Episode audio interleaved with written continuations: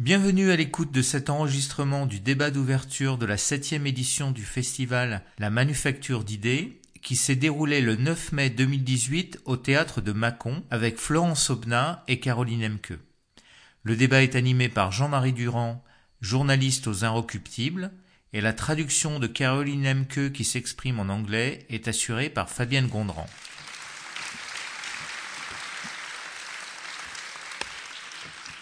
Merci Emmanuel, bonsoir à tous. Euh, merci d'être présent pour cette rencontre que je suis ravi euh, d'animer pour au moins deux raisons. D'une part, parce que c'est la première fois que je viens à Macon, je vous jure que c'est vrai. C'est les Parisiens qui ont toujours du mal un peu à sortir de chez eux, ça je sais que c'est un énorme défaut. Donc je suis ravi d'être là et ravi de vous voir. Et évidemment ravi de, discuter avec euh, Karl Nemke et Florence Obnas, qui sont évidemment, vous le, savez, enfin, vous le savez probablement déjà, deux grandes figures du journalisme européen. Euh, allemand en l'occurrence pour Caroline et français pour Florence, même si euh, elles ont traversé le monde, on va en reparler tout à l'heure. Ce qui est intéressant, c'est que c'est la première fois qu'elles se rencontrent, en fait, euh, j'allais dire publiquement, mais même, même de manière intime, enfin privée, c'est jamais arrivé. Euh, donc c'est quand même un peu, d'une certaine manière, un petit événement quand même.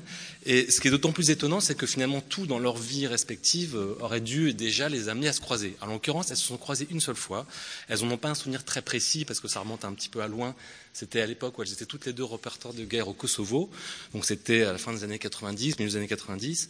Et euh, Caroline Emke, qui était à l'époque jeune journaliste, euh, qui commençait, alors Florence était déjà une journaliste consacrée, euh, déjà un grand reporter de guerre. Allez. Caroline, Caroline, nous disait tout à l'heure qu'elle avait été impressionnée par le fait de croiser Florence Omnas. Voilà. Donc elles se sont croisées, mais elles ne se sont jamais euh, comment dire, euh, parler, elles n'ont jamais changé leur expérience. Et ce qui est intéressant peut-être ce soir de, voir avec elles, c'est précisément voir au-delà de leur euh, personnalité, de leur spécificité, de leur, j'allais dire, leur culture nationale, de cette manière, qui est évidemment différente, peut-être, on, en parlera. au-delà de leurs différences, on partage beaucoup de choses.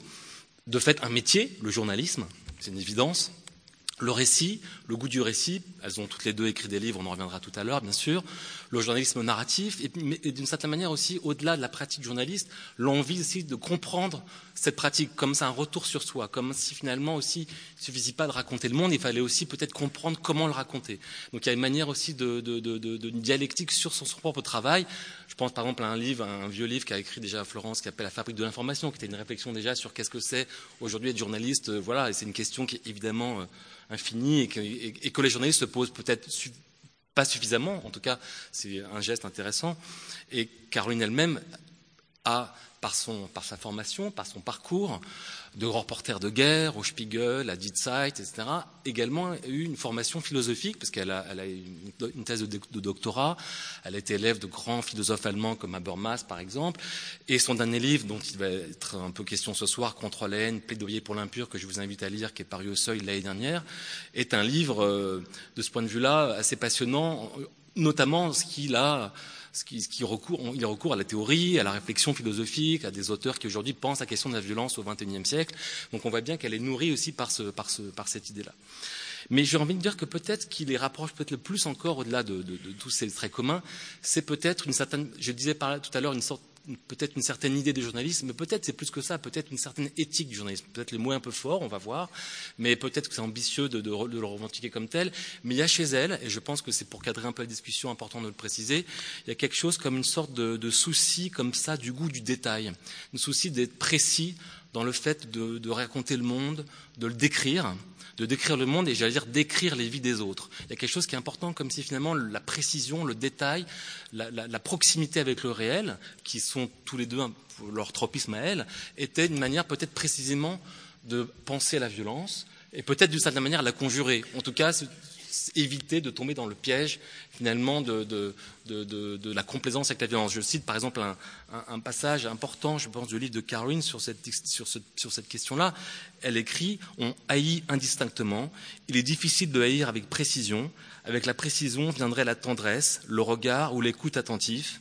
Avec la précision viendrait ce sens de la nuance qui reconnaît chaque personne avec ses inclinations et ses qualités multiples et contradictoires comme un être humain. Il y a vraiment quelque chose d'important, peut-être justement précisément dans l'invention d'un récit journalistique et éthique. Voilà. Tout ça pour cadrer. Alors peut-être qu'il aura peut-être fallu que je commence par ça, mais je vais quand même faire ce qu'on a le, rituel normal, c'est présenter un petit CV rapide quand même pour ceux qui ne connaissent pas forcément l'une et l'autre très très bien. Donc je rappelle que Caroline Emke, donc je vous le disais, donc est journaliste, elle a longtemps été euh, reporter de guerre au Zeit, au Spiegel, suivi des conflits comme le Kosovo, j'en parlais aussi, comme aussi l'Irak, bien sûr. Elle a donné des cours de philosophie à Yale, notamment sur la question de la violence, la tour de la violence, et sur la question des criminels de guerre. Elle en a écrit un livre aussi en 2004 qui s'appelait Sur les guerres, lettres à des amis, c'était des souvenirs de guerre précisément de ces récits.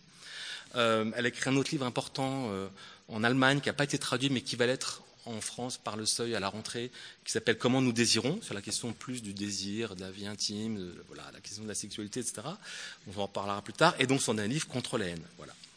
Florence Tobnas, ça, je n'ai pas besoin de vous la présenter parce que vous la connaissez forcément beaucoup tous, autant que vous êtes. Vous avez lu ses articles dans Libération pendant très longtemps, un peu au Nouvel Obs et maintenant au Monde depuis plusieurs années.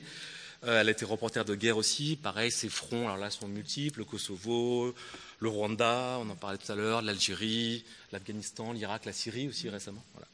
Et puis aussi, euh, ce qui est intéressant aussi dans votre parcours, c'est qu'il y a un autre, disons, champ important que vous explorez, qui à côté des guerres, c'est, disons, euh, bon, la question du fait divers, des grands procès. Puis, votre travail sur Outreau, évidemment, a été extrêmement euh, important de ce point de vue-là. Et, et aujourd'hui, enfin, depuis plusieurs années, vous vous intéressez notamment à la question de la pauvreté, la misère, la violence sociale. Je pense évidemment à un livre important qui est paru il y a euh, sept ans, le Quai d'Ouistreham, où vous racontiez la vie de ces femmes de ménage dans ferry euh, voilà, près de Caen. Et puis, vos derniers livres en date, qui s'appelle En France, qui est paru en 2014, qui sont aussi des chroniques sur précisément la société française, ses angles morts, sa dureté, sa violence, son quotidien. Voilà. Vous traduisez un autre livre, mais ça, on en reparlera plus tard. Alors, peut-être, j'avais envie de commencer euh, avec vous, enfin, tout de suite, avec une question, disons, peut-être générale, pour peut-être lancer un peu la discussion, c'est en quoi, d'une certaine manière, l'une et l'autre, euh, avaient envie de se rencontrer? Qu'est-ce qui, chez l'une chez et chez l'autre, euh, suscitait la curiosité chez l'autre? Est-ce que c'était une réputation, une histoire? Qu'est-ce qui euh, vous donnait envie de se dire ah ouais, j'aimerais bien qu'on parle ensemble? Florence, peut-être? C'est sûr que. Alors bonsoir à tout le monde d'abord. C'est vrai que qu'on oublie d'être poli avec tous ces. Voilà, ils nous entourent et on ne dit même pas bonjour du coup. Le, le, oui, ce qui, moi, ce qui m'intéressait, c'est que c'est vrai que comme journaliste, on est, on est souvent assez seul. C'est-à-dire qu'à la fois, on est dans une rédaction, on est très entouré, mais pour parler de pratiques journalistiques, presque pour, pour, rentrer dans la cuisine, comment on fait, euh, est-ce qu'on dit qu'on est journaliste? Est-ce qu'on ne le dit pas? Comment on se comporte dans une zone de guerre? Comment ça se passe? C'est très difficile d'échanger. Et c'est très difficile parce que euh, autant il y a une seule appellation, qui est celle de journalistes, reporters, etc., autant les pratiques sont multiples. Et il y en a autant que de journalistes. Et, ça, c'est vraiment très important de le confronter. Et l'autre chose, c'est que euh, c'est vrai que si on m'avait dit et présenté, euh, quand j'ai commencé à travailler à Libération dans les années 80, comme correspondante de guerre, je l'aurais pris comme une insulte. Je m'explique. À l'époque où j'ai commencé à travailler euh, là-dessus, sur ces zones de violence, l'époque était à la paix. C'était les années 80. Euh, la construction de l'Europe était tout à fait en train de, se faire. Le mur de Berlin allait tomber quelques années plus tard. Et donc il y avait toute cette démarche qui était une démarche de réconciliation, une démarche de construction, une démarche d'apaisement. Et pour la jeune journaliste que j'étais, on n'allait pas être correspondant de guerre, on allait être correspondant de paix. Et les correspondants de guerre, c'était nos parents, c'était les autres. Eux, ils avaient fait la guerre, nous, on ferait la paix. Et c'était important pour nous, c'est-à-dire qu'on se reconnaissait là-dedans. C'est notre, devoir allait d'être de raconter la paix. Et donc ça, c'était la première des choses. Euh, la seconde est euh, une situation française particulière, et c'est vrai que, ça m'intéressait d'échanger avec Caroline là-dessus, c'est qu'en France, être journaliste de guerre alors je vais, employer un, mot fort, est une honte. C'est une honte parce que euh, avant, alors je, vais, je, vous fais un tout petit coup d'œil dans le rétroviseur, avant la guerre de 14, euh, en France, la presse française est en termes de diffusion la première du monde, mondialement. C'est-à-dire qu'il y a plus de cinq titres qui tirent à plus de 1 million d'exemplaires. Et ça n'existe nulle part ailleurs sur la planète. Et là-dessus éclate la guerre de 14-18 et le gouvernement décide de fermer le front aux journalistes français. Donc les journalistes français n'ont pas le droit de couvrir la guerre. Et ça, c'est une chose, mais la chose la plus triste, c'est qu'ils l'acceptent. Et donc personne ne va sur le front jusqu'en 1917. Et donc le, plus grand bidonnage français, cinq années de pure fiction, sont la guerre de, et la guerre de 14-18, sont ces années de guerre. Et, là-dessus, euh, euh, se passe une chose terrible, c'est que la presse commence à imprimer ce que lui raconte le ministère de la guerre. C'est-à-dire, il y a 5000 personnes au ministère de la guerre qui racontent une guerre fictive. On est en train de gagner sur tous les fronts, il n'y a aucun mort, tout va bien, euh, quel pâté on leur a encore mis aujourd'hui, etc. Et évidemment, rentrent dans les familles euh, les premiers bulletins disant votre premier fils est mort au front à Verdun, votre second fils est mort au chemin des dames, et le troisième va pas bien non plus. Et donc, les gens tout à coup commencent à se dire mais qu'est-ce qu'on nous dit dans les journaux? Qu'est-ce qu'on nous dit dans les journaux? Et la première grande faillite entre l'opinion publique et sa presse, c'est la guerre de 14. C'est la guerre de 14. Et, donc, de, cet énorme manque de confiance, donc naissent là euh, les, premières expressions comme c'est faux parce que c'est dans le journal. Tout est vrai sauf ce qui est dans le journal. Et, après la guerre, tout, tout le tirage de la presse s'effondre. Et la presse française n'a jamais reconquis euh, cette, audience qu'elle avait auparavant. Ensuite, je ne vous parle même pas de la guerre de 40 où euh, évidemment les journalistes juifs ont on leur a demandé de démissionner et la presse a une fois de plus accepté. C'est la profession où il y a eu le plus de personnes fusillées après la guerre. 99% de la presse a été éradiquée après la guerre. Et la guerre d'Algérie, les premières images ont lieu, euh, je ne sais pas, cinq ans après le début des hostilités. Et donc, couvrir la guerre, pour un journaliste français, a toujours été un synonyme de très, de, très grand bidonnage, de très grande, euh, voilà, de très grands mensonges. Et me dire, voilà, tu vas devenir journaliste de guerre, pour moi, vous le comprenez, était loin d'être un compliment. Ça voulait dire participer à ça, participer à ce, grand jeu médiatique. Et, donc, euh, pour moi, on, me l'aurait dit, je ne l'aurais pas fait. Et, le drame de cette génération qui est la mienne, c'est qu'on s'est fait rattraper par la guerre. C'est-à-dire, nous, on a pensé couvrir la paix, et petit à petit, le mur est tombé, on s'est dit, ça y est, bah, le, mur est tombé, c'est la fin de la guerre froide, c'est terminé. Et en fait, on a vu se démanteler, évidemment, les Balkans en premier, etc. Et, nous rattraper, je ne vous parle pas du 11 septembre. Et donc, notre génération qui devait symboliser cette première génération de correspondants de paix se retrouve aujourd'hui rattrapée par ça. Et donc, ça m'intéressait de voir si la même chose avait eu lieu en Allemagne avec l'histoire allemande qui est aussi particulière. Caroline, qu'est-ce que le nom de Florence Obnas, comme ça, euh, suscitait dans votre imaginaire, puisque vous ne l'aviez jamais rencontré? Uh, uh, Yes, let me first of all apologize. My French is good enough to understand everything, but not good enough to express myself the way I want. Tout d'abord, je vous prie de bien vouloir m'excuser. Mon français n'est pas assez solide pour que je puisse m'exprimer de la manière dont je le souhaite, quand bien même j'arrive à le comprendre.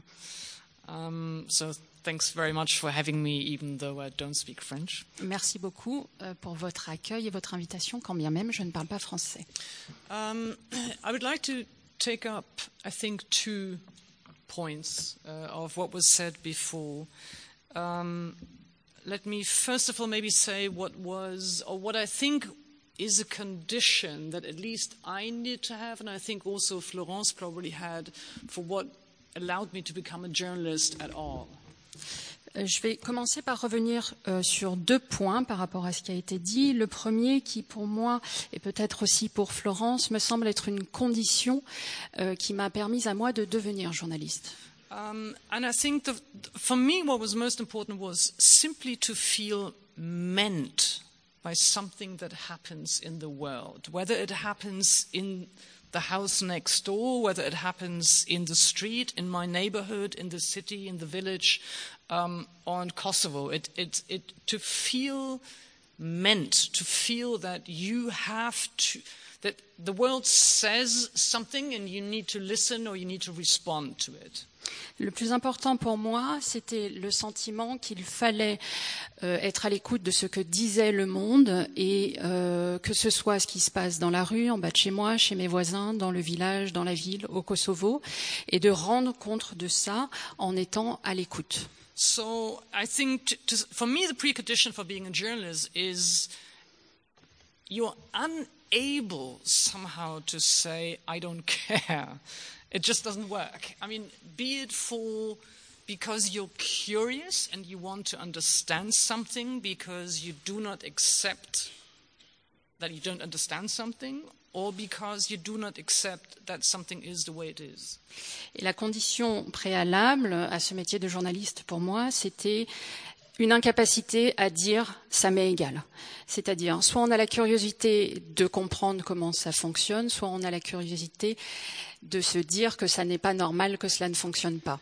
And I think for me, it, it, you know, there, there was never a moment when somebody asked, "Do you want to be a war reporter?" I mean, it, it, didn't happen that way, uh, and I don't know what I would have answered had there ever been such a question. But for me, it was simply, simply seeing the images of the fleeing Kosovo Albanian women with their children in the arms. And I could just see it on television, on German television. I, and you would, I don't know if you remember that, 99, and you saw these lines of, I mean, thousands of refugees moving southwards, the women with. And seeing the images was, for me, it triggered the images of the past. It triggered the old images of the Second World War. And so the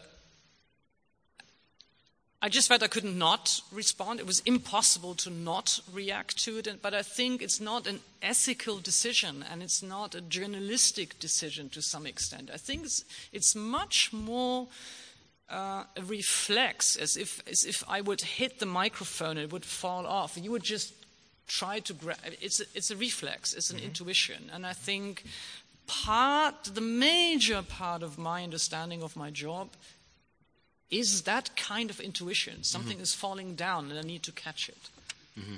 sorry Dans mon souvenir, il n'y a pas eu un moment où on m'a posé la question est-ce que tu veux devenir euh, reporter de guerre? D'ailleurs, je n'aurais vraisemblablement pas su quoi répondre. Mais j'ai le souvenir, tout simplement, alors tout simplement, des images de ces femmes euh, au Kosovo qui fuyaient leurs enfants au bras et ces flux de réfugiés qui fuyaient vers le sud. Je ne sais pas si vous vous souvenez des images et qui, ces images pour moi, qui ont immédiatement éveillé le souvenir d'autres images et de la Deuxième Guerre mondiale et devant lesquels il m'a été impossible de ne pas réagir. En ce sens-là, ce n'est pas une décision éthique, ce n'est pas une décision d'ordre journalistique, mais c'est comme un réflexe, un peu comme si je faisais tomber le micro, vous auriez le réflexe de le rattraper. C'est de cet ordre-là, du réflexe, de l'intuition, et c'est cette intuition-là qui joue un rôle essentiel dans la compréhension que j'ai de mon travail. Mm -hmm. um, Uh, maybe just the last one too. Um, it's interesting. I didn't. I never thought about it the way Florence just put it. I never thought about.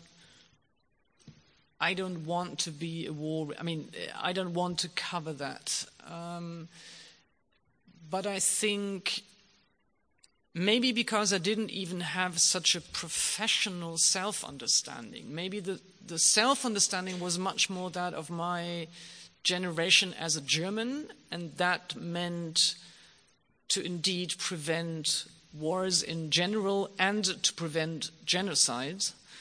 And the Kosovo was the major first uh, paradox of these two uh, norms. Um, but I don't think that I thought of myself as a journalist as such that I shouldn't be covering wars anymore. Et autre point que je souhaitais soulever, c'est contrairement à, Florence, je, ne l'articulerai pas de cette manière, c'est que je ne me suis jamais dit que je ne souhaitais pas couvrir la guerre. Je pense que je n'avais pas une compréhension professionnelle de qui j'étais, mais j'avais une compréhension à titre personnel en tant qu'Allemande. Et cette volonté d'éviter les guerres, pour qu'elles ne se reproduisent pas, d'éviter les génocides. Et en ce sens, le Kosovo a été le premier grand paradoxe face à ces deux euh, normes-là. Alors, on, voit bien comment, finalement, c'est toujours compliqué, comment on arrive à, faire le métier qu'on fait, comment on se retrouve reporter de guerre. On voit bien que c'est pas si simple, on l'a pas forcément rêvé enfant. Mais ce qui est important quand même, c'est de comprendre avec vous, c'est en quoi l'une et l'autre, finalement, vous avez quand même commencé le journalisme par ça. Enfin, c'est comme ça qui vous a d'abord, quand même, c'est une expérience fondatrice d'une certaine manière. Vous commencez le journalisme par le pire d'une certaine manière, enfin par le, le, le, le plus, le plus horrible qu'on puisse imaginer. Un journaliste souvent commence par autre chose. Hein. Il fait euh, des, chiens écrasés, j'en sais rien, moi des petits euh, vins pleins. Enfin, vous imaginez ce que vous voyez. Il y a plein de choses à faire possibles. Mais aller au Kosovo ou au Rwanda pour euh, euh, suivre un génocide, c'est quand même sidérant. Donc d'une certaine manière, c'est ça que je voudrais essayer de comprendre avec vous. C'est en quoi, pour vous, le reportage de guerre a été à la fois intimement un moment important pour votre euh, histoire personnelle et au-delà de ça, dans votre propre pratique. Est-ce que finalement, commencer à raconter le monde par le prisme de la guerre, ça, je veux dire, ça détermine un peu tout le rapport au monde euh, en général? Euh... Oui, non, Now I'm curious what you say. Now I, want, now I want to know what the answer is. ça, ça, ça m'intrigue. Maintenant, j'ai envie d'entendre votre réponse. Le, le, C'est-à-dire que quand, quand, vous arrivez, effectivement, moi j'ai fait une école de journalisme, et c'est vrai que dans une école de journalisme, on ne vous apprend absolument pas la manière dont il va falloir vous comporter dans une zone de guerre. Mmh. Donc, on va vous apprendre des choses très importantes, vous servir de la machine à café, comment réparer la photocopieuse. Très important. Peut-être, voilà, les, les, réflexes vitaux dans une rédaction. Mais en temps de guerre, c'est autre chose. Et donc, pour vous donner un petit exemple, moi, effectivement, le premier endroit où je suis partie, c'était le Rwanda. Et donc, on, me dit voilà, il faut partir au Rwanda, donc je pars au Rwanda, j'arrive, je, pouvais le situer sur une carte, je savais ce qui s'y passait, mais pas tellement plus, c'est-à-dire que voilà, comme toujours, on part un peu en urgence. Et donc le, premier endroit où je me trouve est un endroit au passage de la frontière entre le Rwanda et le et le, le, le l'ex-Congo, enfin le Zaïre aujourd'hui, République démocratique du Congo. Et il y a une, une bousculade, les gens se mettent à tirer. Et donc, moi, j'arrive, je descends de mon avion, je vois que ça tire, et je me dis, tiens, j'ai monté sur la petite butte pour mieux voir. Et heureusement, j'avais un collègue euh, plus aguerri que moi qui m'a attrapé par les pieds et couché par terre. Alors j'ai commencé par protester, c'est dingue, comment je suis traitée, sans doute parce que je suis une femme, etc., etc., avant de comprendre qu'il venait de me sauver la vie. Et donc, il euh, y, y, a vraiment une, une euh, non-adaptation. Enfin, on, on, heureusement, dans nos pays, on ne sait pas ce qu'est la guerre. On ne le sait pas physiquement. Mais de cette manière, on peut se poser la question comment votre rédacteur en chef a pu avoir l'audace, le risque, l'inconscience de vous envoyer là-bas? C'est tout le monde, c'est le cas de tout le monde. Ouais. Ouais. Et donc, et, alors ça, c'est la première des choses, c'est comment sauver sa peau.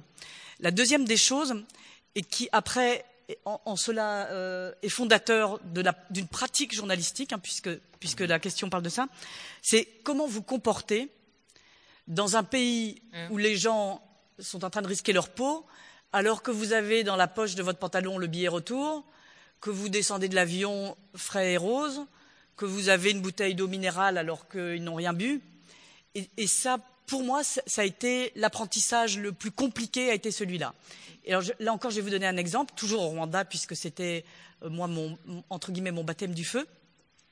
C'est que j'arrive au Rwanda, et au moment où j'y arrive, le, génocide est en train de se terminer, si j'ose dire.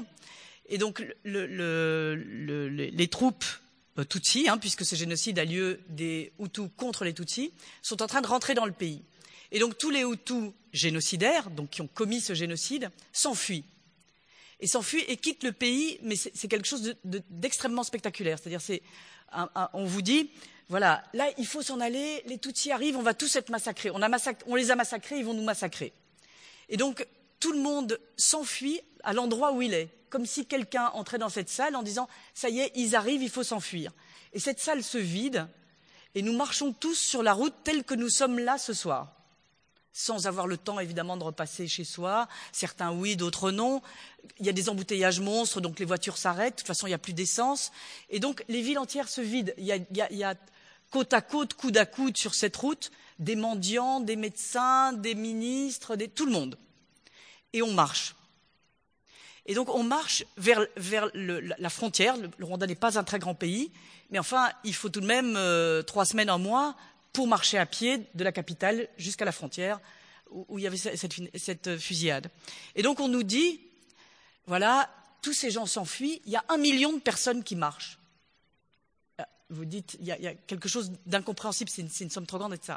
Et donc on décide d'aller voir avec ce même photographe, il me semblait me porter chance, qui m'avait déjà tiré par les pieds sur à la frontière. Et donc on monte dans une voiture et on est, comme je vous l'ai décrit, avec nos petits carnets de notes bien propres, notre petite bouteille d'eau, on a, deux, trois petites friandises et, on va voir les réfugiés. Et on arrive à la rencontre de ces réfugiés et c'est vrai, il y a une foule immense tellement grande que les collines semblent bouger. Et donc, on, se dit, euh, mais c'est pas possible, c'est bien. Et si c'est des gens qui marchent et qui sont, qui marchent déjà depuis 15 jours et qui sont à bout, à bout. Et donc, ils marchent, ils sont, euh, voilà, ils n'avaient rien prévu, les femmes sont nu-pieds, les vêtements tombent en guenilles, tout le monde a la même couleur, qui est la couleur de l'horreur, de l'exode, et qui est la couleur à travers le monde des gens qui s'enfuient. Et qui est celle que racontait euh, euh, Caroline au Kosovo. C'est ça, c'est même, c'est cette terrible répétition de la guerre et qui est là aussi. Et donc on arrive, et quand on arrive à la hauteur de cette colonne dans notre brave petite voiture, on se dit, ils vont nous dire bah, écoutez, euh, euh, bonjour, je viens faire une interview, ça va? Vous vous sentez, c'est atroce. Et, vous ne savez pas comment vous. Enfin, en tout cas, moi, j'avais beaucoup de mal à, me comporter, à, savoir comment me comporter. Et, donc, on, commence à parler, donc vous, n'osez même pas dire comment ça va, vous, voilà, tous ces mots-là n'ont plus aucun sens. Et on, on, commence à discuter, ils nous racontent comment ils se sont enfuis, etc. Et vient un moment pire que celui de l'arrivée, qui est celui où vous allez partir. Donc vous, vous allez remonter dans votre voiture avec la même bouteille et tout va bien. Et dans une demi-heure, vous serez au, Congo. Et eux vont, vont continuer à marcher. Et là, une femme me dit, voilà, moi, pour moi, c'est fini. Voilà, moi, j'ai marché, je sais que j'y arriverai plus, je suis trop fatiguée, on n'a pas mangé, on n'a pas bu, etc. Donc, moi, je vais, d'ici quelques jours, beaucoup de gens sont déjà morts sur le chemin. Moi, je vais finir par m'asseoir là et mourir. Mais prenez mon enfant. Alors, vous êtes journaliste, vous dites qu'est-ce que je fais, j'ai une voiture, etc. Alors, vous commencez par faire le réflexe, euh, voilà. Ah, écoutez, madame, désolée, je ne suis pas une humanitaire, et, vous sentez que les mots sonnent faux, vous vous sentez très mal. Et d'autant que toutes d'autres femmes vous entourent et disent prenez le mien aussi, prenez le mien aussi, prenez le mien aussi. Et donc, vous avez une centaine d'enfants qu'on vous tend à bout de bras en disant ah, sauvez-le. Et, ça, pour moi, c'est ça le journalisme de guerre. C'est ça se confronter à, la guerre. C'est-à-dire, qu'est-ce que vous faites? Quelle est votre pratique dans ces cas-là? Est-ce que vous dites aux gens, bah, écoutez, moi non, parce que je vais faire un article, d'ailleurs, vous me mettez en retard avec vos... Voilà. Et, la, confrontation d'un journaliste sur un terrain de guerre avec, ce que vivent les, personnes qui l'ont rencontré, c'est ça. Et donc, moi, je vais vous dire ce que j'ai fait. J'ai peut-être eu tort, mais je ne le sais pas. Et, chacun a sa pratique. Alors plusieurs personnes m'ont dit il n'aurait jamais fallu faire ça, moi j'aurais pas fait ça. Donc moi ce que j'ai fait, j'ai pris un certain nombre d'enfants en disant voilà, je vais les déposer dans telle église après la frontière, donc vous, vous les récupérerez là-bas. Donc il n'est pas question de créer des orphelins, vous pourrez les récupérer là. Et j'ai pris le nombre d'enfants que j'ai pu faire tenir dans cette voiture avec le photographe, le chauffeur et moi. Mais évidemment, ce ne sont pas tous les enfants. Et quand vous démarrez, vous avez les yeux baissés parce que vous ne voulez pas croiser les regards des autres bras. Et, pour moi, la, pratique de journaliste de guerre, elle s'est, comme pratique, hein, elle s'est ancrée là-dedans. C'est-à-dire, qu'est-ce qu'on vous êtes obligé de partager, vous êtes obligé, vous ne pouvez pas rester simple spectateur quand vous couvrez un terrain de guerre. Et pour moi, la grande difficulté, elle, est tout de même là. C'est-à-dire, à quel point, à quel point vous vous engagez, à quel point euh, vous partager un destin d'être humain dans, le moment qui est le plus important de leur vie. Et vous ne pouvez pas aller dans ces endroits-là impunément. Vous ne pouvez pas y aller avec euh, des réflexes qui sont ceux-là. Alors, je vous dis, beaucoup, de mes confrères ont dit, mais on n'est pas, pas des humanitaires, on n'a pas, le droit de faire ça, c'est bon. Moi, j'ai fait ça et, je me pose encore la question, chaque fois que je prends l'avion pour partir en Syrie, en Irak ou ailleurs, je me pose la question est-ce que j'ai bien fait? Qu'est-ce que je dois faire la prochaine fois etc. Et ça, c'est des questions. pour moi, le journalisme de terrain, dans, des, euh, dans des zones de conflit, c'est ça la problématique, une des problématiques pratiques principales. Je reviendrai sur rebondir là-dessus, mais je voudrais donner la parole à Caroline sur, comment elle, elle a, vécu précisément cette expérience fondatrice. Um, yes, I mean, I could, I could just pick up and add these kind of stories. I, I think um, to offer different examples of different kind of um, challenges.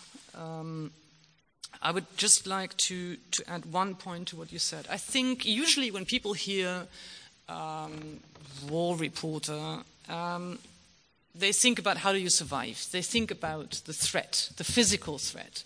And I think what Florence was saying, the physical threat is one, but the ethical threat is really, really the unbearable one. Uh, and so people think about that physical threat and they maybe think about the writing, but everything that happens in between is actually what is key.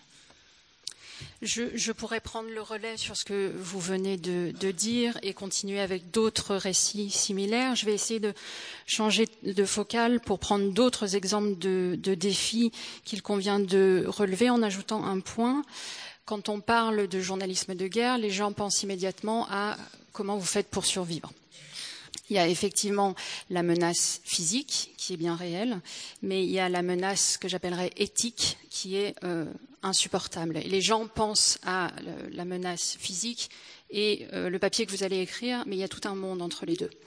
And um, I think what, uh, for me, is what I could not have imagined before traveling to war zones was that what kind of mistakes one could make. And one of the worst mistakes one could make is that what you hear or see is so far from any moral or ethical expectation. It's so far from everything you've ever learned about how human beings should behave. Um, it's so far from anything you want to be possible to happen that very often you stand there and you, you doubt it. I don't know how often that happens. You just think this cannot be true. What I'm being told is cannot be true. It, it's, it's so outrageous. I, it, it's, it's a myth, it's a propaganda, it's a lie, it's an, an exaggeration. I don't believe it. Ce que je n'aurais jamais pu imaginer euh, tant que je ne m'étais pas rendue sur un théâtre de guerre, c'est les erreurs qu'on pouvait commettre. Et parmi les erreurs que l'on peut commettre, la pire est euh, que ce que l'on voit, ce que l'on entend est tellement éloigné de ce que l'on conçoit comme étant un comportement humain est tellement éloigné de ce que l'on peut envisager euh, venant d'un comportement humain, est tellement éloigné de tout sens moral qu'on doute de ce que l'on voit et de ce que l'on entend. Je ne sais pas si c'était le cas pour vous. Et du coup, on se dit c'est pas vrai, c'est faux, c'est un mythe, c'est une propagande, c'est du mensonge. Uh, I'll give you an example. I was in Gaza, um, 2008, 2009, 2010. Um, each time after Uh, the military intervention by the Israeli government. Uh, and one time I came and uh, I came to a village and people were telling me stories of what had happened uh, during, you know, the military uh, intervention.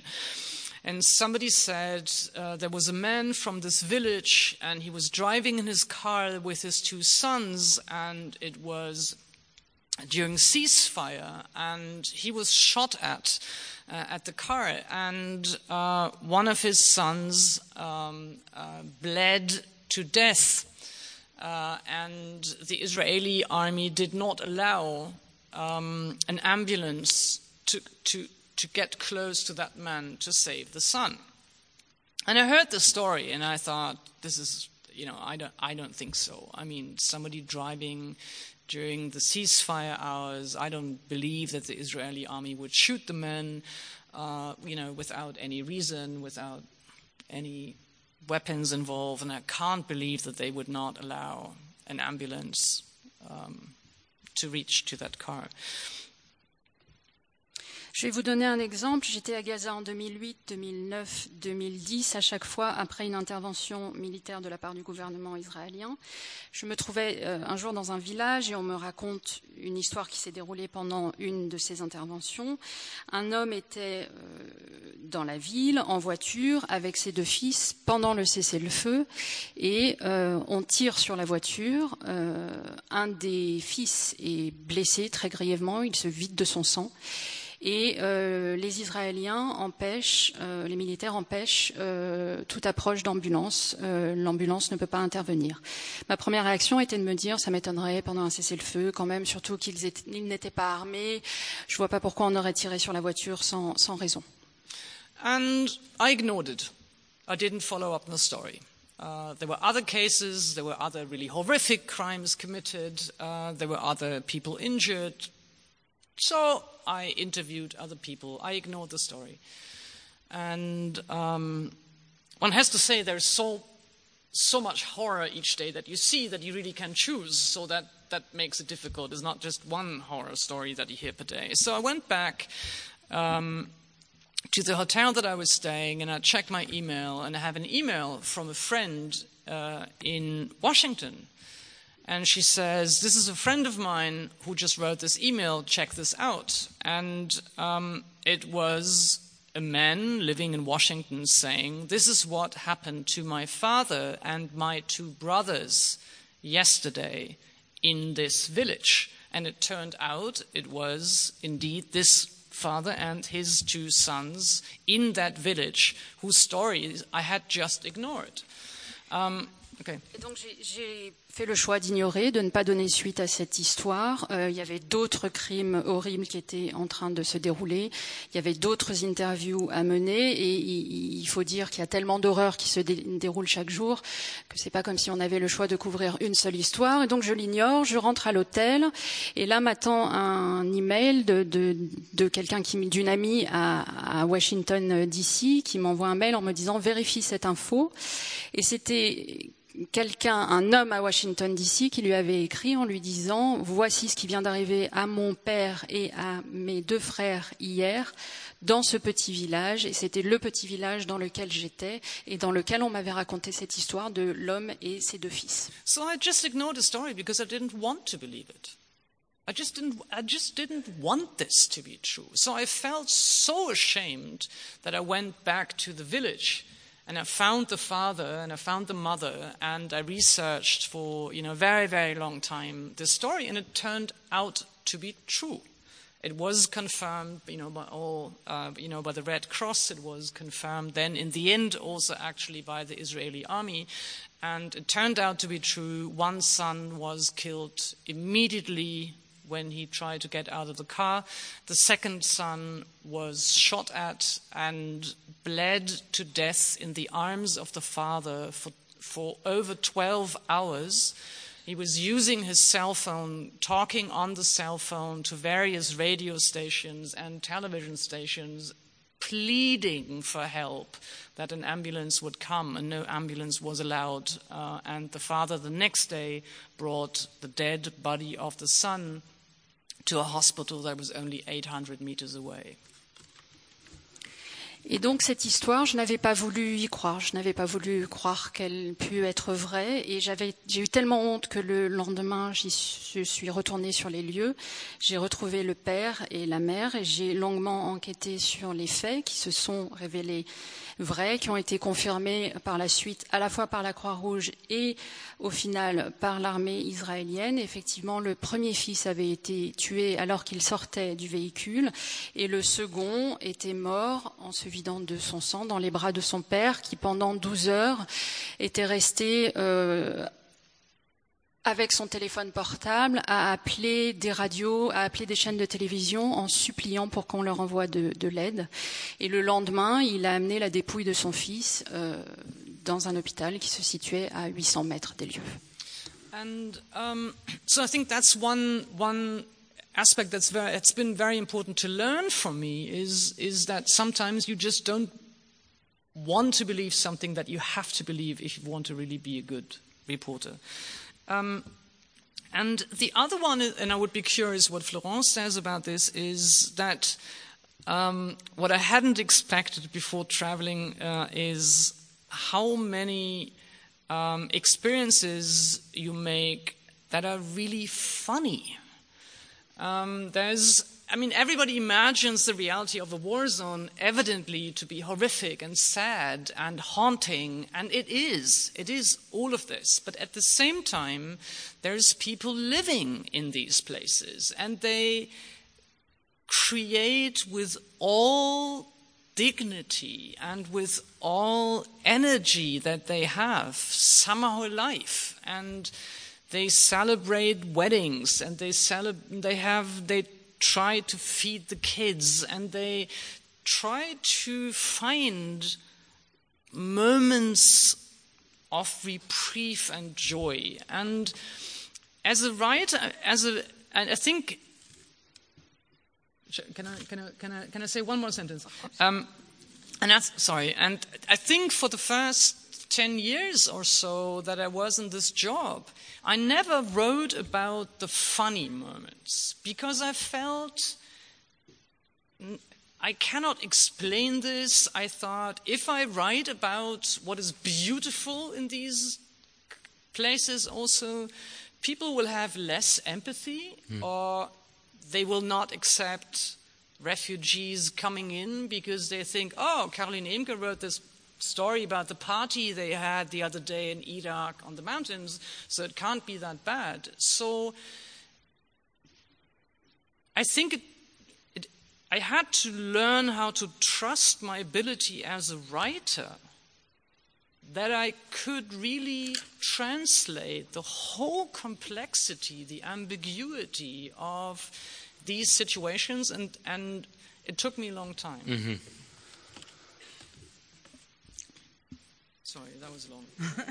Donc pour revenir sur ce que je disais précédemment, il y a vraiment cet aspect qu'il a fallu que j'apprenne, c'est-à-dire à, croire ce que je ne voulais pas croire, parce que c'était nécessaire pour pouvoir bien faire correctement mon travail de journaliste. Euh, il y a un autre point, alors je ne sais pas si vous allez partager cet avis, Florence, mais je, ne m'attendais pas à, à tomber sur des moments, des expériences, des cas de figure qui allaient être drôles. Quand on imagine cette réalité de la guerre, c'est effectivement, c'est indéniablement horrible, triste. Ce sont des moments et des images qui viennent vous hanter, mais ce sont aussi des lieux où vivent des gens qui euh, vivent en toute dignité, euh, avec toute l'énergie qui est la leur, qui célèbrent des mariages, qui nourrissent leurs enfants et qui arrivent à ménager des bulles, des moments de joie et euh, au cours des dix premières années de mon exercice de journaliste, je ne pouvais pas écrire sur ces moments-là, ces moments plus joyeux.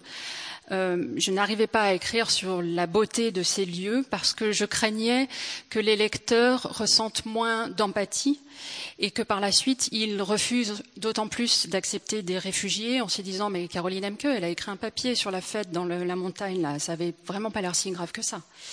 Et donc j'ai appris au fil du temps à faire confiance à ma capacité en tant qu'auteur, en tant qu'écrivain, en tant que plume, à traduire la complexité et l'ambiguïté des moments, des expériences que je vivais.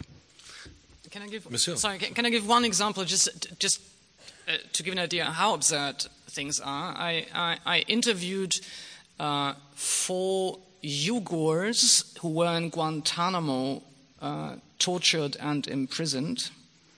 Pour donner une idée. Hein?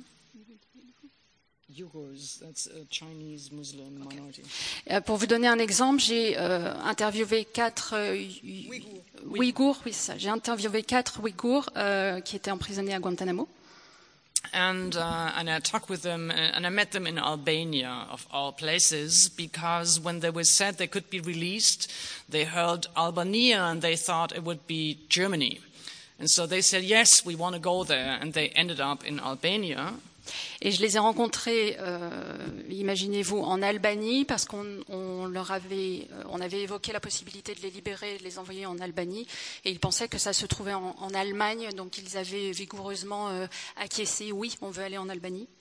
And I talked to them for hours and hours about how they were kidnapped, uh, how they were being mistreated, how they were being tortured, how they were being kept for years in Guantanamo um, before being finally released. It was horrific stories how they were kept in a cage, how they were kept in the cells. Um, so it was really, really haunting to listen to them. And um, and when we finished, uh, we wanted to take some pictures with them. We said, okay, could we go to town? Could we go to Tirana to take some pictures of you? And then you could. Et donc, pendant des heures, je leur ai parlé. Ils m'ont euh, raconté comment ils avaient été enlevés, comment ils avaient été maltraités, torturés des années durant à Guantanamo, dans des conditions atroces, dans des caves, dans des cellules. Et à la fin, je leur ai euh, proposé à la fin de l'entretien que l'on prenne une photo ensemble, qu'on aille en ville et qu'on prenne une photo. And we walked to the center and there was uh, one of these village parties where they have, I don't know, cars you can drive around in and, I don't know, horror shows and whatever. And uh, the youngest one of the Yugors said he wanted to go into one of these. I mean, I don't know what they. I don't even know what they're called in English. Of these really weird wheels where you hang. Yeah. Okay, where you hang with your head down and you're tied in a cage. That's what he wanted. Et donc on se rend au centre-ville et à ce moment-là, le hasard fait qu'il y a une fête de village avec toutes sortes d'animations, des voitures que l'on peut conduire et il y a donc cette grande roue euh, dans laquelle on tourne en étant euh, attaché la tête en bas. Yeah. And and you think I can't go home to Berlin and tell people I interviewed someone who'd been in a cage in Guantanamo and the one thing he wanted was to get into one of these wheels and he really enjoyed it. He was totally happy and uh, we were suffering like hell. And it's sort of these kind of hybrid, ambiguous, weird, funny, surreal stories that took me a long time to tell. Et donc le plus jeune tenait absolument à faire un tour de roue. Et je me disais, je peux absolument pas rentrer à Berlin et raconter à tout le monde que ce que ce- ce- cette personne-là souhaitait faire après des années de captivité, c'était d'être attaché à une roue et la tête en bas. Il l'a fait, il était ravi. Et, euh, et- et c'est ce que j'essaie d'expliquer, c'est ces moments hybrides d'ambiguïté, de complexité, ces moments surréalistes dont il convient de, de- de faire part également. Mhm. Donc on entend bien dans vos propos, dans vos expériences respectives, qui sont d'ailleurs assez euh, à la- à fois différentes et complémentaires, qu'il y a quand même d'une certaine manière une forme d'impasse de l'écriture journalistique elle-même, qui est confrontée, euh, ce que vous dites, le fait d'être à la fois spectateur et acteur, euh, incapable de restituer une vérité absolue.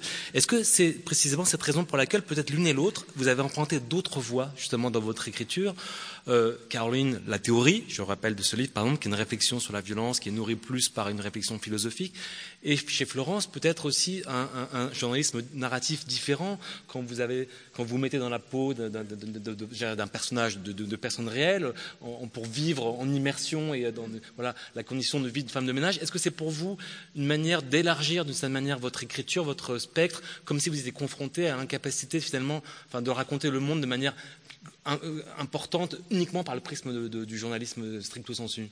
Oui, et ça rejoint un peu ce que disait Caroline, c'est-à-dire que euh, je vais vous dire voilà, euh, je vous, vous expliquer ça très concrètement. Quand vous dites voilà c'est Noël et que vous annoncez à votre famille finalement je ne serai pas là pour Noël car je vais partir en Irak. Tout le monde dit mon Dieu quel courage c'est formidable etc. Une femme en plus enfin bon je vous fais pas de dessin. Et vous dites, euh, cette fois-ci, je ne serai pas là pour Noël non plus, mais parce que je vais à Caen faire le ménage sur un ferry. C'est beaucoup moins drôle. Vous dites, tu peux pas venir manger la dinde de- de- de- plutôt que d'aller faire le ménage sur un ferry. Voilà. Et pour moi, les choses, ces deux choses sont tout aussi importantes. Mais ça- la, la perception qu'en ont les, les, les- les- les autres n'a absolument rien à voir. Et justement, on peut, à juste titre, je mon père, quand je, lui- je lui annonçais que je ne serais pas là ni à Noël, ni à Nouvel An, ni même pour son anniversaire qui tombe juste après, parce que je faisais le ménage sur un ferry, il m'a dit fais d'abord le ménage chez toi. Donc, vous voyez, le, le- le soutien familial que j'ai eu. Et, donc, c'est vrai que le qu'il y a cette, euh, et- et cette incompréhension de dire pourquoi mettre tant d'énergie, pourquoi changer d'identité, pourquoi se faire passer pour une demandeuse d'emploi et postuler euh, à, ce type de boulot. Tout ça pour nous prouver qu'en France, les femmes de ménage sont mal payées. Le, but semble faible par rapport à l'investissement euh, que c'est. Et en Allemagne, il y a, il y a un- justement un, un journaliste euh, t- qui, qui pour moi était une, euh, un grand modèle quand j'étais jeune journaliste, qui est Günther Wallraff, qui a fait Tête de donc Turc. tête de turc, voilà, et qui s'est déguisé en turc. Donc il s'est, alors moi, femme de ménage, c'est rien à côté, qui s'est noirci la peau, qui a mis des lentilles de contact, qui a vécu euh, trois ans en travaillant euh, comme turc dans des euh, dans des boîtes de BTP extrêmement dangereuses, etc. Tout ça pour prouver qu'en Allemagne, il existe du racisme. Vous dites, écoutez, mon vieux, c'est pas la peine de mettre des lentilles de contact, je peux vous le dire euh, comme ça. Eh ben non. Eh ben, de, de façon assez euh, particulière, non. Parce que la presse et les journalistes, si vous voulez, c'est- un peu ce que racontait Caroline. C'est-à-dire qu'on est très fort pour les gros titres. On est très fort pour raconter la mort. On est très fort pour raconter les drames. On est très fort pour vous dire la planète va exploser, pour vous dire la couche d'ozone disparaît. Pour vous raconter les petites choses de la vie, on est vraiment avec des gros sabots dans un magasin de porcelaine. Et à la fois, on le sait, et à la fois, on ne le sait pas et on n'arrive pas à l'expliquer. Et on n'arrive à le faire que quand on prend ces méthodes-là qui ont l'air très radicales, parce qu'il faut presque le plus radical pour parler du plus simple. Et, ça, c'est une, chose dont je me suis rendu compte. C'est-à-dire que je serais venue avec un micro pour parler à ces femmes de ménage en disant voilà, racontez-moi la précarité, racontez-moi un travail où vous prenez plus de temps euh, en transport entre vos différentes euh, heures de travail qu'en temps de travail réel. Racontez-moi ça. Elle ne l'aurait pas fait ou l'aurait fait dans le registre de la plainte. Et en fait, on s'est aussi bien amusé. On s'est aussi bien amusé à faire ce message, quand bien même les conditions de travail sont dures. Et donc, euh, c'est vrai que le journalisme écrase toute la part euh, vivante des choses souvent. Et, ça, et, c'est une chose difficile à restituer euh, pour cette raison-là. Et elle, écrase également une autre chose qui est la dignité au travail. Alors, je, je, vais vous donner un exemple. Donc, je travaille sur ce ferry, et sur ce ferry, notamment, quand on commence, ce qui était mon cas, et qu'on est une femme, parce que les hommes n'ont pas ce métier-là, j'aime toujours le souligner, c'est nettoyer les toilettes. Et donc les hommes, même les premiers qui arrivent, les plus jeunes, etc., ils ne nettoient jamais les toilettes. Seules les femmes nettoient les toilettes. Et donc, et surtout les femmes qui arrivent, qui, viennent d'arriver. Donc c'est le bizutage, c'est nettoyer les toilettes. Et donc j'étais avec une autre bisu en train de nettoyer les toilettes sur le ferry. Et donc vous imaginez le romantisme de la scène, etc. Et donc la, ma voisine de toilette me dit oui alors moi mon mari est pas très content que je fasse ce boulot mais je lui dis mais tu sais euh, tant pis parce que moi je veux réussir dans la vie et là je me disais euh, qui, me croira si je dis ça? Et en fait c'est vrai et en fait elle veut réussir dans la vie et, ça passe par là ça peut passer par là ça ne passe pas toujours par là et, peut-être qu'elle n'a finalement pas réussi mais il y a ces dimensions là qu'elle ne m'aurait pas dit si je lui avais tendu un micro elle n'aurait même pas osé me le dire elle aurait dit, mais j'aurais l'air de quoi De dire, bah, je fais ça parce que j'ai de l'ambition. Et, donc, euh, parfois, il faut des, méthodes euh, très compliquées pour arriver à des réponses très simples. Et c'est vrai que ça, c'est une grande leçon, mais pas mal de temps à s'en rendre compte quand on est journaliste. Hmm. Caroline, vous voulez réagir par rapport à ça? Uh, Yeah, I want to uh, go back to the question of, of, of why is it that we're also searching different paths or different genres? And I think, in my case at least, there's there's two answers. I think um, you permanently think you fail. You, you, you I, I think Florence spoke about shame. I mean, you're permanently, permanently, every, every single assignment, every single trip I've made, every single article I wrote about war, you think you fail. You think it's, it, it does not really give a language and words to what war is about. Pour revenir à, la question d'origine que vous aviez posée, à savoir pourquoi on avait choisi de partir sur d'autres chemins et d'exploiter d'autres genres, notamment littéraires, je, pense que j'ai deux réponses. La première est que je pense, vous parliez tout à l'heure de la honte à être journaliste. Pour ma part, j'ai toujours euh, la sensation d'être dans l'échec. Je pars en mission, j'écris un article, je j'écris sur la guerre et à chaque fois je me dis que ça ne rend pas justice, que ça ne trouve pas la bonne langue, les bons mots pour parler de mon sujet. Yeah. Um, so I think the sense of failing, of really not getting it right, is what makes you look for different, makes you look for literature, makes you look for different images, makes you look for different genres to write because because, one feels such a failure. You always feel that the experience of war is bigger than my ability to describe it. Et, et ce sentiment d'échec, ce sentiment de constamment passer à côté des choses, pousse à aller voir vers la littérature, à aller euh, convoquer d'autres images, d'autres genres, parce que l'expérience de la guerre sera toujours plus grande et plus envahissante que la manière qu'on peut trouver pour en parler. And I think the second one is that I moved, and I think Florence also, but maybe for different reasons, the, the, the decision to not only work on international uh, or different countries or abroad or travel around the world, but in this book, this was sort of uh, the, the sense that I felt was I need to address my own society, I need to address um, racism, I need to address different forms of violence inside Germany. That was a different decision, and on one hand, it had to do be- because I felt it's urgent, because I felt it's suddenly needed here in Europe. Um, and the side effect, the positive side effect, was that when you write about wars elsewhere, nobody cares. I mean, you can you can write about Iraq or Gaza or Lebanon or Colombia or wherever, and people read it, but it doesn't really disturb them that much. But if you write about something that happens in their neighborhood, or you know, in the in the village uh, or somewhere next door, um, people get furious. I mean, either at me or at what the conditions are. But it's a very new experience to write something that people really care about. Mm. Et le, le, deuxième point que je voulais évoquer, euh, c'était cette décision de ne pas couvrir uniquement euh, l'international, d'autres pays, mais de me frotter, de me confronter aussi à ce qui se passait dans ma propre société, au racisme, aux différentes formes de violence qui étaient à l'œuvre euh, à l'intérieur du pays, en Allemagne. Et c'était une urgence qui était euh, nécessaire en, en, Europe. Et puis, L'effet positif, c'est que quand on écrit sur la guerre, une guerre qui se passe ailleurs, au fond, tout le monde s'en fout. C'est-à-dire que j'ai pu écrire sur la Colombie, sur Gaza, sur l'Irak. Les gens vont lire, mais ça les dérange pas tant que ça. Ça les gêne pas tant que ça de lire ça. En revanche, si je me mets à écrire sur ce qui se passe en bas de chez eux, chez leurs voisins, dans leur village, ils vont être absolument furax. Soit contre moi, soit contre les circonstances. Mais c'est dans ces moments-là que les gens sont vraiment impliqués dans ce que vous écrivez. Alors quand on vous écoute, on se dit que vous êtes un peu quand même l'une et l'autre, euh, encore une fois chacun à votre manière, un peu des expertes, un peu entre guillemets, si je puis employer ce mot-là, du monde, de la violence du monde d'aujourd'hui.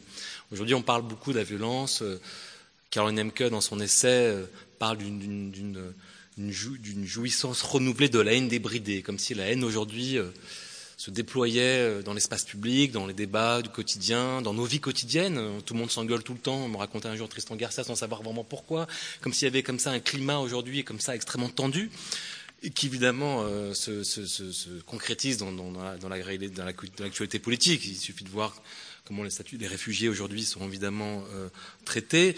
Comment finalement l'une et l'autre euh, depuis presque, je sais pas, plus de 20 ans, près de 30 ans, à force de, de vous confronter. force de vous. ben, Allez, fais-nous un prix. Les années 80. enfin, depuis quelques temps, disons. Vous vous confrontez à cette réalité-là, alors à la fois dans les guerres, dans la violence sociale, parce qu'elle est évidemment extrêmement euh, rude et peut-être d'autant plus radicale aujourd'hui, pas même par rapport au au début des années 80 ou quand vous avez commencé votre métier. Comment vous, finalement, est-ce que, d'abord, est-ce que vous, vous, vous, arrivez à vous protéger contre ça? Est-ce que c'est intimement quelque chose qui vous, qui vous, qui vous, comment dire, mine, qui vous démoralise? Ou est-ce que vous avez, ou comment vous trouvez la ressource pour finalement continuer tous les jours à, à, à vous remettre justement à la tâche quoi? Alors là, j'ai sans doute donné euh, une vision pessimiste de mon métier. Ouais. Euh, J'adore le critiquer, mais j'aime beaucoup ce métier. Je ne pourrais rien faire d'autre et j'espère ne jamais en changer. Donc, euh, euh c'est sûr que, qu que c'est difficile d'en parler et, et, quand on aime, il faut, il faut le critiquer, c'est évident. Mais euh, euh, moi, moi, vraiment, c'est une source inépuisable d'intérêt, de, de, plaisir, de curiosité, etc. Et, le jour où je ne l'aurai plus, j'interviewais un jour un, un, un, journaliste italien et il me disait voilà, j'ai arrêté, qui était grand reporter, il m'a dit j'ai arrêté d'être grand reporter. J'ai dit, quel malheur, comment c'est possible, quelle, quelle, horreur, etc. Et il m'a dit, ben, un jour, j'ai commencé un article et tous les mots que j'utilisais, je les avais déjà utilisés. Et j'avais l'impression d'essayer de, de, raccommoder une, une, porcelaine brisée.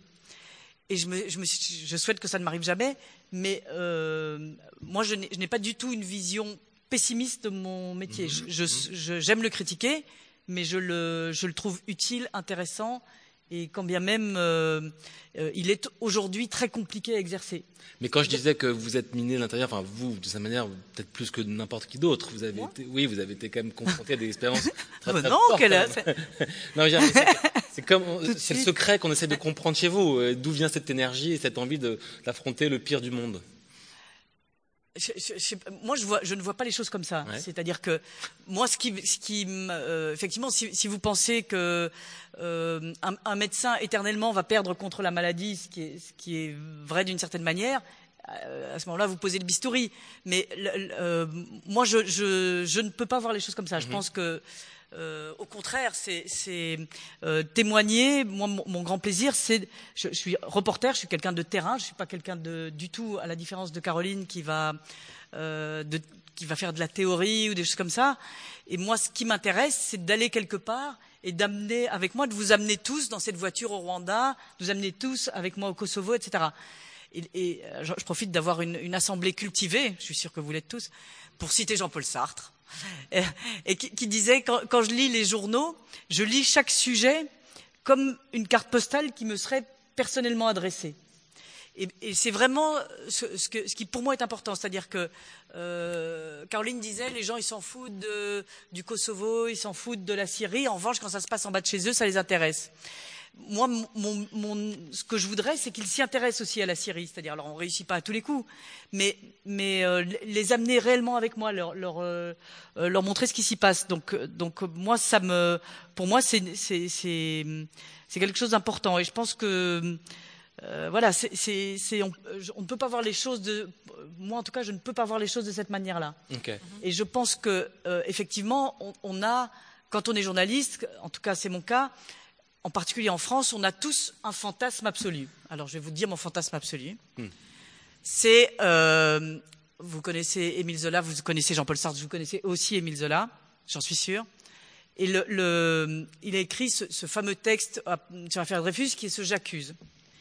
Et avec le, euh, avec le recul, on a l'impression qu'une fois qu'Émile Zola écrit J'accuse, voilà, une situation se renverse et qu'il va créer un avant-après. Et qu'il va, grâce à son texte, grâce, grâce à ce qu'il a écrit, renverser une situation. Alors, je vous cache pas, quand, quand on va à Kedoustram et nettoyer les toilettes, comme je vous l'expliquais tout à l'heure, on se dit, mon Dieu, évidemment, la condition des femmes de ménage va changer. Vous l'avez tous constaté, euh, la route est encore longue. Alors, c'est vrai qu'on peut se dire, euh, Zola a fait ça, il a voulu changer les choses, et aujourd'hui, quand on le regarde avec le recul, oui, il a changé les choses. Oui, ce qui est resté, c'est Zola et j'accuse. Mais après son texte, avant, avant j'accuse, 90% de la presse française est, est anti-Dreyfusard, pense que Dreyfus est coupable, en tout cas l'écrit. Et après euh, j'accuse, 88%. Donc j'accuse, c'est 2% qui a bougé. Donc e- effectivement, on se dit, comme c'est décourageant. Mais quand on le regarde à l'échelle du temps passé, oui, on se dit, la presse est une condition sans doute pas suffisante, mais nécessaire.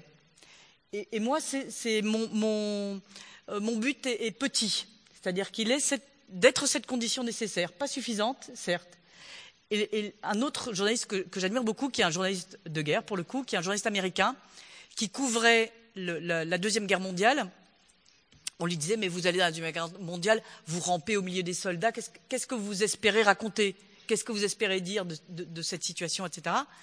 Et il a cette phrase que je me répète sans cesse et que j'ai faite mienne, et qui est dire, moi quand je raconte la guerre, en rampant dans- vous me demandez ce que je fais en rampant dans la terre, eh bien moi je veux avoir le point de vue du ver de terre. Eh bien moi je, trouve ça humble mais méritoire. Et donc c'est ces deux choses moi qui m'intéressent, c'est-à-dire euh, c'est vrai que, que, euh, Zola certainement, et en tout cas est mort puisqu'il est mort accidentellement, est mort avant de savoir que nous lui donnerions tous raison aujourd'hui à Macron.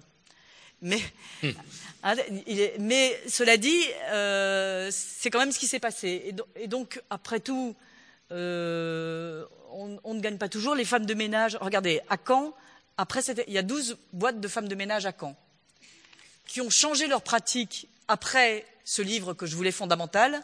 Il y en a deux qui étaient les deux où j'ai travaillé. Alors, ça paraît maigre, mais c'est deux. Et donc, je pense que c'est un métier qui vous apprend en premier lieu l'humilité. Quel était le nom du journaliste américain que vous citiez euh, Son nom, vous Oui, bien sûr, il s'appelle, euh, je, le, je le note toujours là, Ernie Peel. D'accord.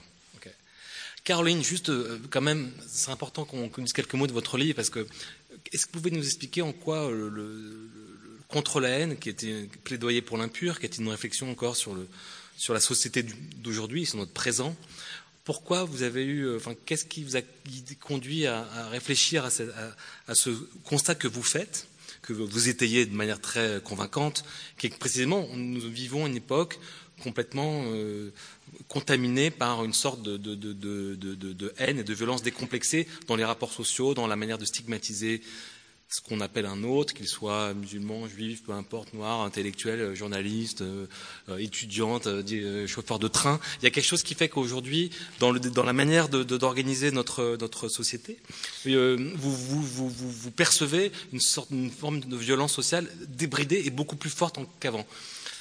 Qu'est-ce que, est-ce que, ouais. Uh, yes, um, I would have liked to continue, but uh, yeah, yeah. I'll, I'll, I'll, I'll, speak about that a bit. Um, Uh, yes, I think on one, on one hand we should say, I mean, the hatred is not new. Uh, the ressentiment is not new. There mm. was always racism. There was always anti-Semitism. Uh, it always existed. There was always, I think, a sediment um, of these of this hatred present in society. What has changed is not the quantity what has changed is the quality. What has changed is the shamelessness with which racist comments can be made in the public, the shamelessness of anti Semitic comments or attacks.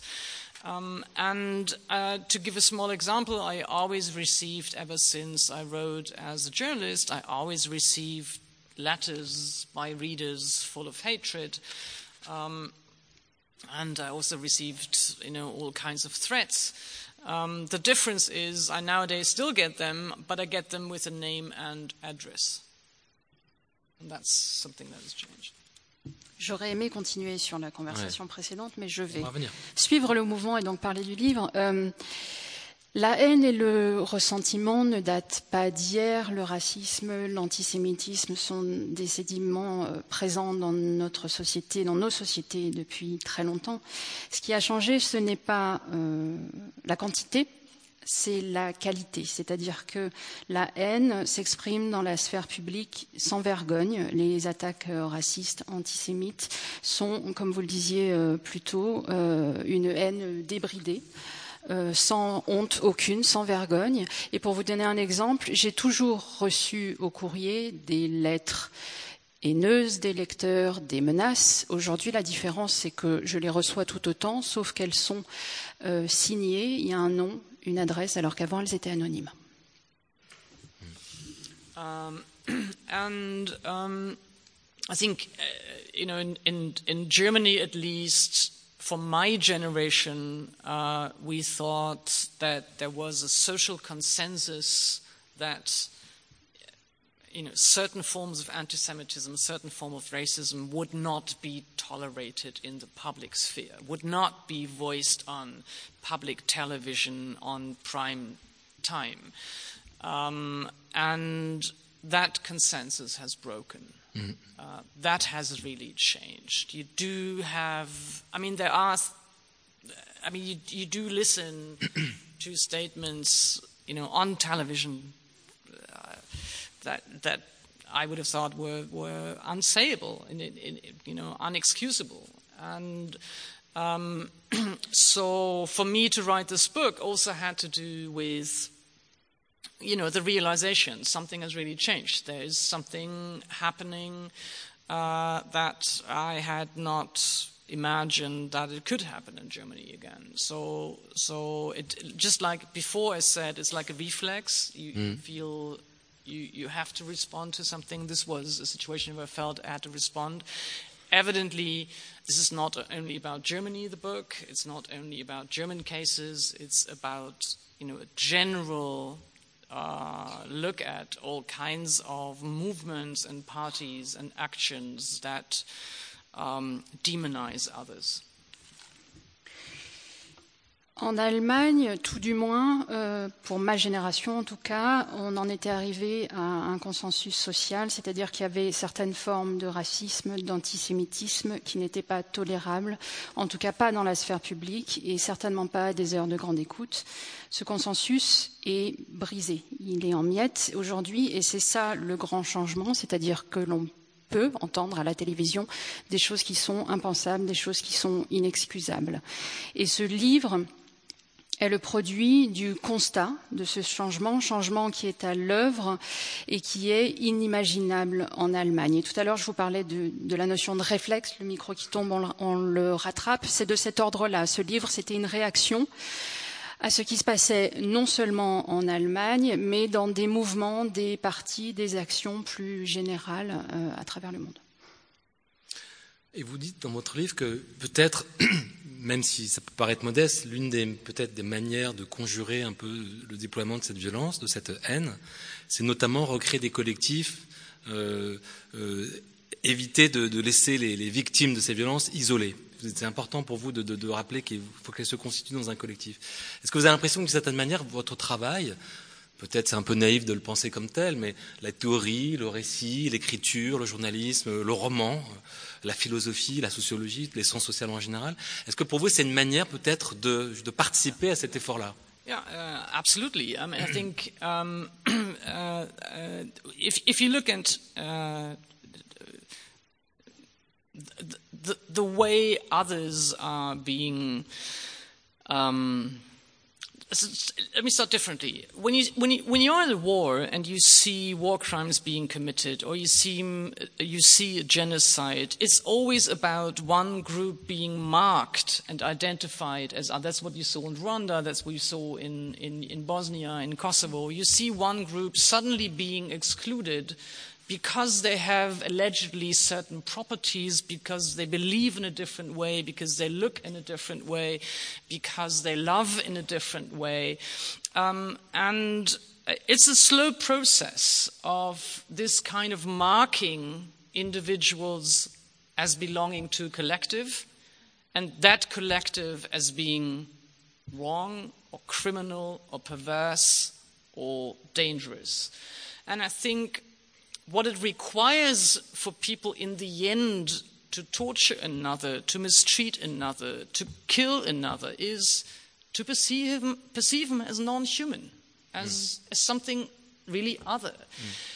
And so, to some extent, writing with this, I think, what Florence does, or what I try to do, is, is try to be so precise in order to make an individual visible again, to make the, the contours precise again, and to create um, an, an, an imagination that allows to see another person as what it is, a human being. Mm. Sorry, that was very long. Euh, sans aucun doute, mon travail participe de ce mouvement-là. Quand on est dans une guerre, qu'on couvre une guerre, on voit se dérouler des crimes de guerre, des génocides, et systématiquement, ce qui se passe, c'est qu'un groupe est marqué, identifié euh, comme ayant des propriétés, des croyances, des manières d'aimer, d'être qui sont différentes, que ce soit Rwanda, Bosnie, Kosovo. Et donc c'est un processus lent par lequel euh, on ostracise comme ça un groupe de personnes qui devient un collectif auquel on donne le nom de criminel, de mauvais, de pervers, de dangereux. Et au final, ce qu'il faut pour tuer, pour torturer une personne, c'est tout simplement de le voir comme étant autre, c'est-à-dire de le voir comme n'étant pas humain. Et donc, quand, Florence écrit, ou dans ce que moi j'essaye de faire, c'est de euh, trouver la précision nécessaire dans l'écriture pour rendre l'individu visible, pour en redessiner les contours et créer l'imagination nécessaire pour redonner de l'humain et de l'humanité à ces personnes-là. Um, so I think it's no coincidence that very often what um, dictators or criminals or torturers do is they shape the hair, they put people into cells that are dirty. They, they, you know, they issue them numbers. They take away everything that is a sign of an individual identity. Um, they wipe out and erase everything that could be human. And so I think, what, I think what we are hoping to do, and I think also what was Zola's strength was to refill, to offer so much material, so much poetry, so much, you know, literature, you know, in, in a fine way that allows to refill uh, mm. these figures with humanity again. Et ce n'est pas une coïncidence si les dictateurs, les les assassins euh, rasent les têtes de leurs victimes, les mettent tous dans des cellules euh, qui se ressemblent toutes, qui sont sales, de mettre leur assigne un, un nombre, c'est pour éliminer un numéro, pardon, c'est pour éliminer tout euh, signe de singularité humaine. Et ce que j'espère faire, et ce qui était la force de Zola, c'est de réinjecter, de remplir de matière, de poésie de littérature, de finesse dans ces figures humaines-là. Hmm. Florence, peut-être, sans présupposer que vous avez une fonction sociale, parce que peut-être euh, peut ça un peu aller loin, est-ce que quand même dans votre expérience, dans votre vie de journaliste, vous avez déjà éprouvé euh, le sentiment d'avoir eu un effet important, j'allais dire euh, positif sur une actualité, sur, un, sur, sur, sur, le, sur la marche du monde? Mais, Jamais. Et, et, et, et, si c'est arrivé, de, quelle manière ça, ça, a pu s'opérer? Est-ce que c'est quelque chose qui, qui, vous a marqué dans votre expérience? Alors, je, vais vous donner une expérience récente. C'est euh, euh, depuis très longtemps, comme euh, je pense nous tous, on, on, sait, on sait, on le sait collectivement, et tout le monde le garde pour soi. Personne n'en parle pour des raisons différentes. Que les personnes âgées en maison de retraite ont des situations compliquées, parfois de maltraitance, qu'on ne sait pas exactement ce qui s'y passe. Et alors parfois certaines peuvent être bien, certaines personnes peuvent désirer y être placées, mais qu'en général, euh, c'est une situation compliquée. Et à la fois, tout le monde ferme les yeux dessus parce que la société, en tout cas la société française, ne sait pas trop comment le traiter, ne sait pas trop que faire des personnes âgées dans la, dans la société d'aujourd'hui? Les familles qui y placent leurs proches euh, y vont le plus possible, mais se disent j'y vais pas assez. Euh, de toute façon, si, si je la mets pas là où est-ce que je la mets, ça devient dangereux pour elle d'être ailleurs, etc. Donc tout le monde éprouve une forme de culpabilité sur cette, euh, euh sur cette situation, sans pouvoir le résoudre vraiment. Et c'est quelque chose qui m'avait beaucoup intrigué parce que, comme beaucoup de Français, ma grand-mère est morte dans une de ces maisons de retraite, et ça reste pour moi quelque chose de terrible. Et donc, mais il y a longtemps déjà. Et là, euh, il y a quelques mois, en, il y a presque bah, avant, là je suis en congé sans solde, donc il y a, il y a 7-8 mois, euh, une fille m'appelle. Elle me dit voilà bonjour, je suis dans une maison, je travaille dans une maison de retraite à Foucheran. Alors, vous dites Foucheran. C'est à côté de Dole. Alors, on est en grève, on est 12, et euh, on ne sait pas comment faire. Alors, ça semble une petite histoire par rapport à des drames bien plus graves, comme l'héritage de Johnny Hallyday, ou euh, des choses voilà, vraiment dramatiques. Et donc, euh, je me dis, tiens, ce problème euh, auquel je pense depuis très longtemps, voilà une façon de le traiter. Parce que quand on est journaliste et qu'on se dit, voilà, je vais parler de ces maisons de retraite, on se retrouve un petit peu dans ce cas de figure dont je vous parlais pour les femmes de ménage. C'est-à-dire que si vous dites, regardez, dans les maisons de retraite, ça se passe mal, vous allez avoir une espèce de barrière contre vous où chacun va être renvoyé à sa culpabilité. Enfin, vous voulez-vous que je mette mes parents? Et l'autre va dire, oui, mais enfin, vous savez, nous, on a beaucoup de travail, donc on n'arrive pas à s'en sortir. Oui, mais nous, on n'a pas beaucoup de budget, donc je peux pas embaucher d'autres personnes. Et donc, vous allez vous retrouver face à une impossibilité de résoudre la situation.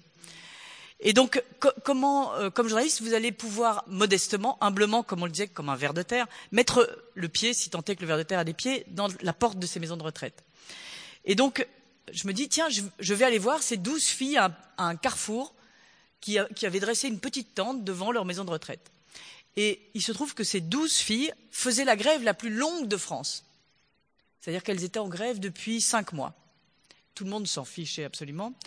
Et donc, je, vais à cette grève, et donc, là, les femmes me racontent, et c'est elles-mêmes qui le racontent, parce qu'elles sont à bout, parce qu'elles sont en grève depuis cinq mois, qu'elles ne sont pas payées, que leur famille part en. Voilà, que, leur situation familiale euh, est complètement en train de se détricoter, qu'elles voient qu'elles ne vont pas gagner, et là, elles se lâchent. Et elles racontent ça, elles racontent, voilà, nous, on a, pour lever quelqu'un, on a une minute. Donc euh, voilà, on se dit tous les matins, qu'est-ce que je fais? Je lui lave les dents, je lui lave les cheveux, euh, je lui change sa couche, mais j'ai pas le temps de tout faire. Le soir, quand je la couche, j'ai pareil une minute. Et elles ont cette expression très forte qui disent on ne les met pas au lit, on les jette. Parce qu'on n'a pas le temps. Et donc, on arrive à, euh, à, raconter cette histoire de l'intérieur et non pas quelqu'un de l'extérieur, comme je l'aurais fait moi comme journaliste. Et donc, à partir de là, euh, elle, donc elle, raconte ça, elles expliquent tout ça. Les familles sont toutes plus ou moins sommées de réagir. C'est-à-dire que quand on vous dit, voilà, je ne les mets pas au lit, euh, je les jette, la famille qui va visiter son parent, il se retrouve dans une autre situation. C'est-à-dire, il dit, est-ce que je la là? Qu'est-ce que je fais? Euh, C'est-à-dire que les, choses sont au grand jour.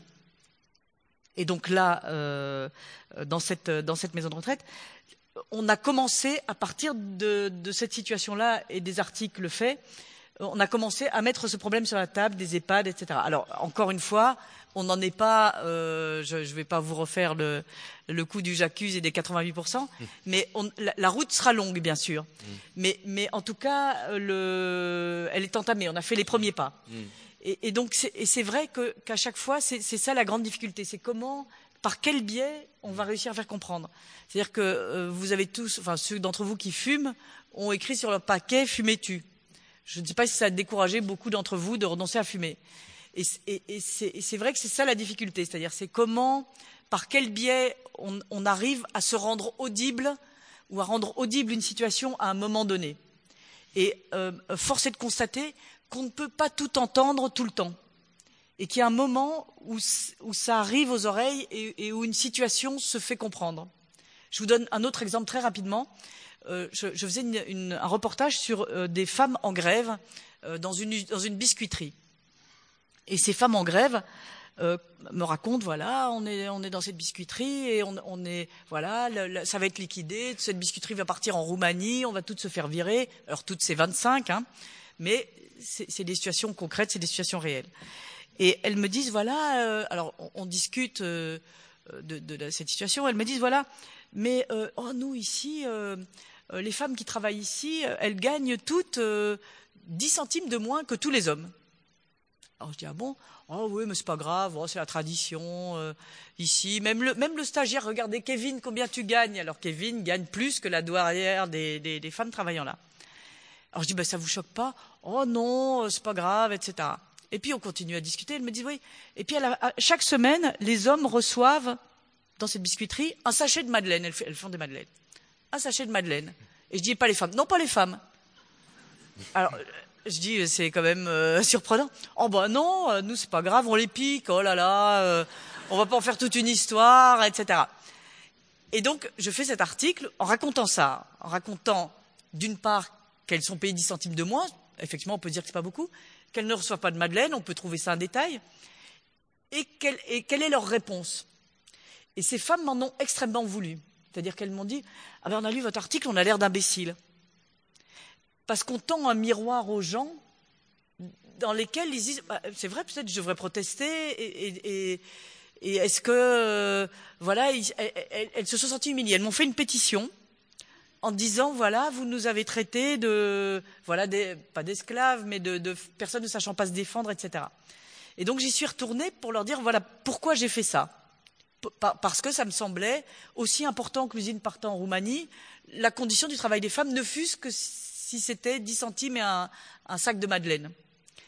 Et on a longuement discuté et, plusieurs entreprises après, femmes dans les entreprises m'ont écrit en disant voilà, j'ai honte de vous dire que nous aussi, on est payé 20 centimes de moins que les hommes. Alors, on a souvent tendance à dire Ah, les femmes cadres sont payées moins cher, 30% de moins que les hommes cadres. Oui, mais ça passe aussi par ça et par, ces petites humiliations quotidiennes dont parfois on n'a pas conscience et dont parfois aussi euh, on n'arrive pas à se débrouiller. Mm. Et, et, pour moi, euh, parler de ces 10 centimes et de ce sac de Madeleine est une grande victoire. Je comprends. On en revient à ce qu'on disait au début sur le goût de l'importance du détail, de la description précise, de la précision. Dans, dans... Je vois que l'heure avance et qu'on est quand même normalement quand même censé vous offrir la parole. Donc, euh, je crois qu'il y a des micros qui circulent, donc vous levez les les mains et on y va. Et, avant que vous preniez le micro, j'avais, je, lisais, pour rebondir sur ce que vous disiez, Florence, tout à l'heure, sur la, sur la radicalité de vos dispositifs de, de, journaliste pour dire des choses très simples. Je disais dans Philosophie Magazine une citation de Martin Heidegger, c'est bizarre, qui disait pas comment le prendre. Le chemin des choses proches a de tout temps été, pour l'homme, le chemin le plus long et le plus difficile. Eh ben c'est vrai. C'est assez beau. Et c'est Clément Rosset qui, qui, revendiquait ça. C'est intéressant, je trouve, pour aussi le métier de journaliste de, de, penser. Euh,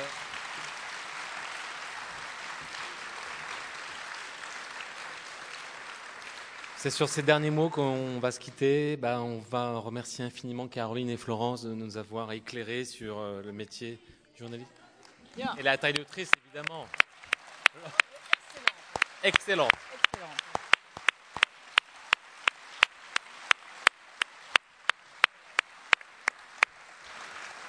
il y a une signature des auteurs si vous avez envie de, de les rencontrer maintenant. Et bonne fin de festival. Merci, bonne soirée.